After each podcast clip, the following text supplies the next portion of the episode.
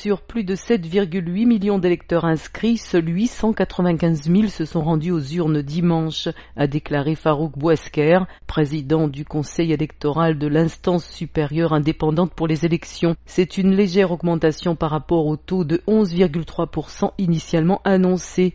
Il a précisé que 67,6% des votants sont des hommes.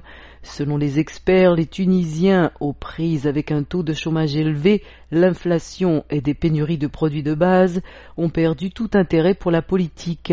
Lisier a annoncé les premiers résultats pour les 161 sièges du futur Parlement, mais la signification de ces résultats n'est pas claire car les candidats n'étaient pas autorisés à se présenter en fonction de leur affiliation à un parti politique. La nouvelle législature comprendra aussi un Conseil national des régions, mais les détails sur la manière dont il sera composé ne sont pas encore connus. La constitution de l'année dernière, adoptée avec un taux de participation de 30,5%, rend pratiquement impossible au Parlement de demander des comptes au gouvernement et le président ne peut en aucun cas être destitué.